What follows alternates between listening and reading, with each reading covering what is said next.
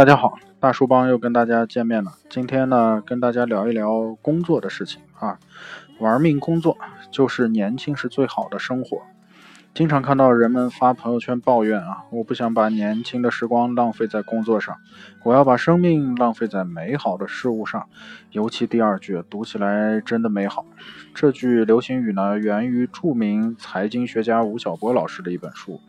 字字透着一个父亲对女儿的爱啊，也透着一个成功人士活了大半辈子之后的追求。但是你呢，二十出头，涉世未深啊，能力尚浅，呃，毫无建树的你呢？你有女儿吗？你有中国最好的财经媒体人之一吗？你有自己的上市公司吗？你走过大半辈子的岁月了吗？啊，你什么都没有，你有的只是见到别人牛逼很眼馋，轮到自己吃苦却就抱怨。那么，所以呢，今天我忍不住花点时间来提醒你啊，否则你可能到死也不会明白，玩命工作就是年轻时最好的生活。网上流传过一份啊，面向于六十岁以上的老年人的呃调查报告。此生你最后悔的一件事是什么？排名第一的百分之七十五的人为年轻时努力不够啊，导致一事无成而后悔。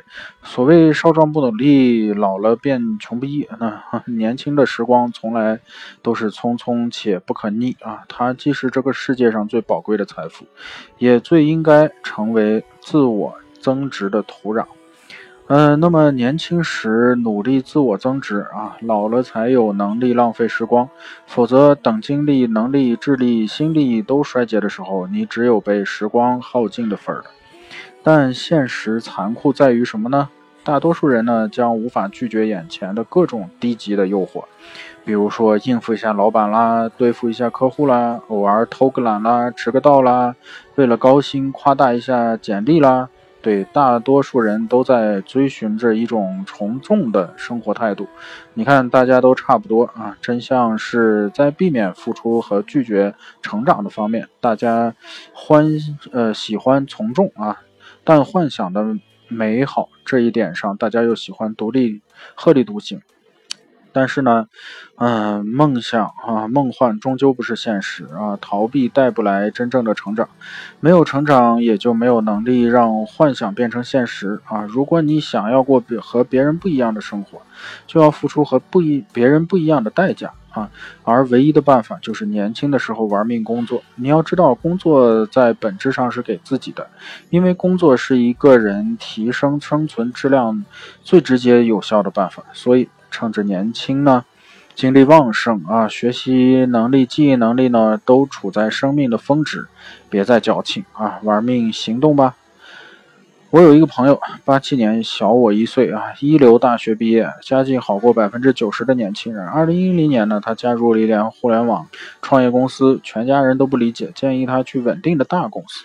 但他对这个公司呢很有信心，虽然目前小，他相信公司的方向一定会呃快速发展啊。他更相信自己加入公司能帮助公司的发展。他是第十号员工，第一个销售，在互联网行业呢，呃，都喜欢。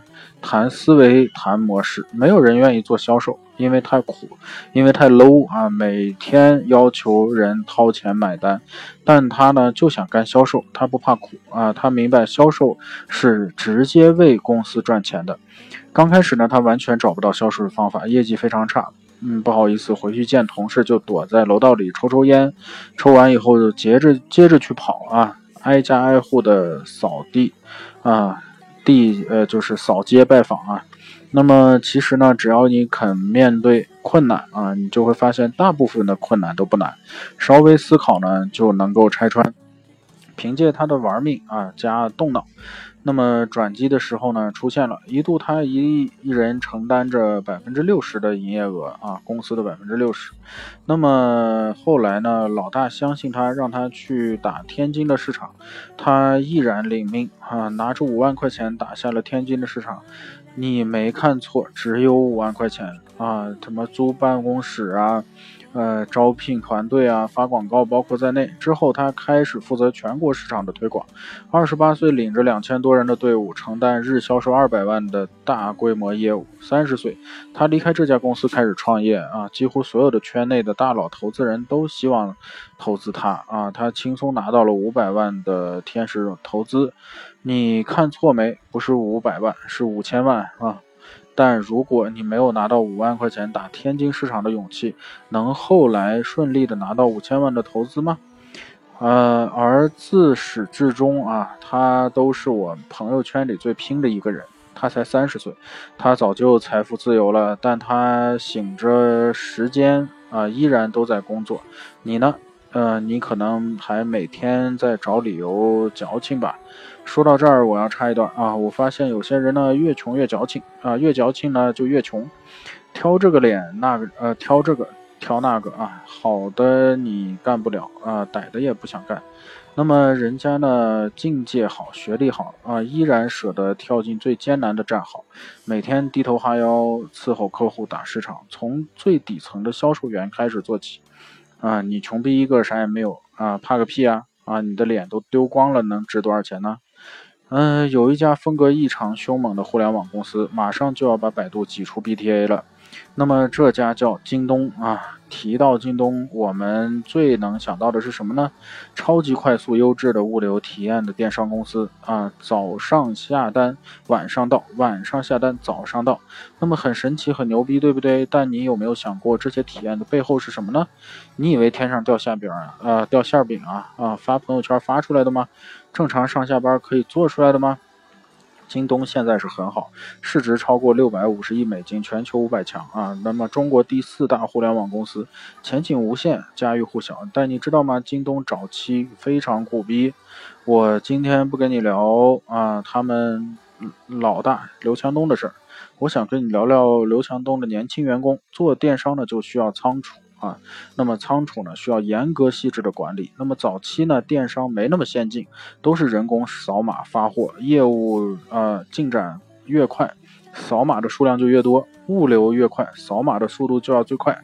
那怎么办呢？招人呗？不可能，京东直到一二零一六年才实现盈利，根本没有能力把那么大的团队招过来。对，呃，那怎么办呢？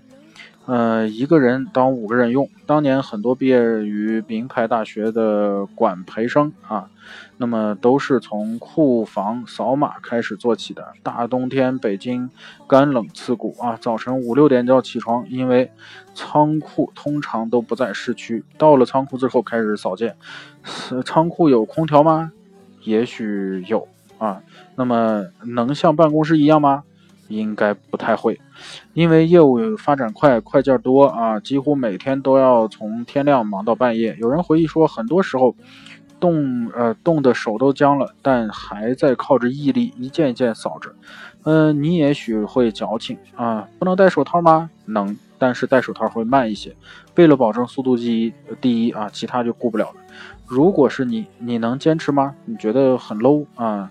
没必要这么苦吧？但。就这样啊，一批甘于拼命的年轻人扎根了一线，从最艰苦的事情做起，创造了全球最大的 B to C 电商的品牌啊！而他们也在半年、一年、两年以后，逐渐成为京东的各个业务院线、业务线的负责人。那么顶住压力啊，一个人当五个人用之后，很多人获得了不止的五百个人的回报回报啊！我印象深刻的还有一个刚毕业到京东做 HR 的女孩啊，突然有一天被公司安排到呃宿迁上班啊。筹备京东全国呼叫中心，你以为筹备是开会吗？像电视剧里演着西服白领坐着 PPT 方案汇报着，根本不是啊！借宿在当地的乡政府，一个人要搞定施工图纸、项目预算、项目推进、当地合作等各个事宜。这个女孩回忆说：“我每天睁开眼都有一百件事情啊，我从来没有做过，也根本不知道怎么做的事情，但我没有选择，只能一件一件的做，一个问题一个问题去解决。”你现在能明白吗？那些牛逼的公司、牛逼的背呃人背后到底做了一些什么呢？作为一个工作狂，我曾经很多次想过，我能不能换一份工作，不要这么辛苦。的确，每个人都可以选择不同的生活，但我从来不会麻痹自己，因为真相是，很多人的选择确实，呃，为了不同寻找不同的生活，但本质上都是很平庸的，嗯，而且终身平庸啊，不再有任何机会翻身。无法选择接受，为了避免一时之难啊，荒废最容易快速成长的青春时光。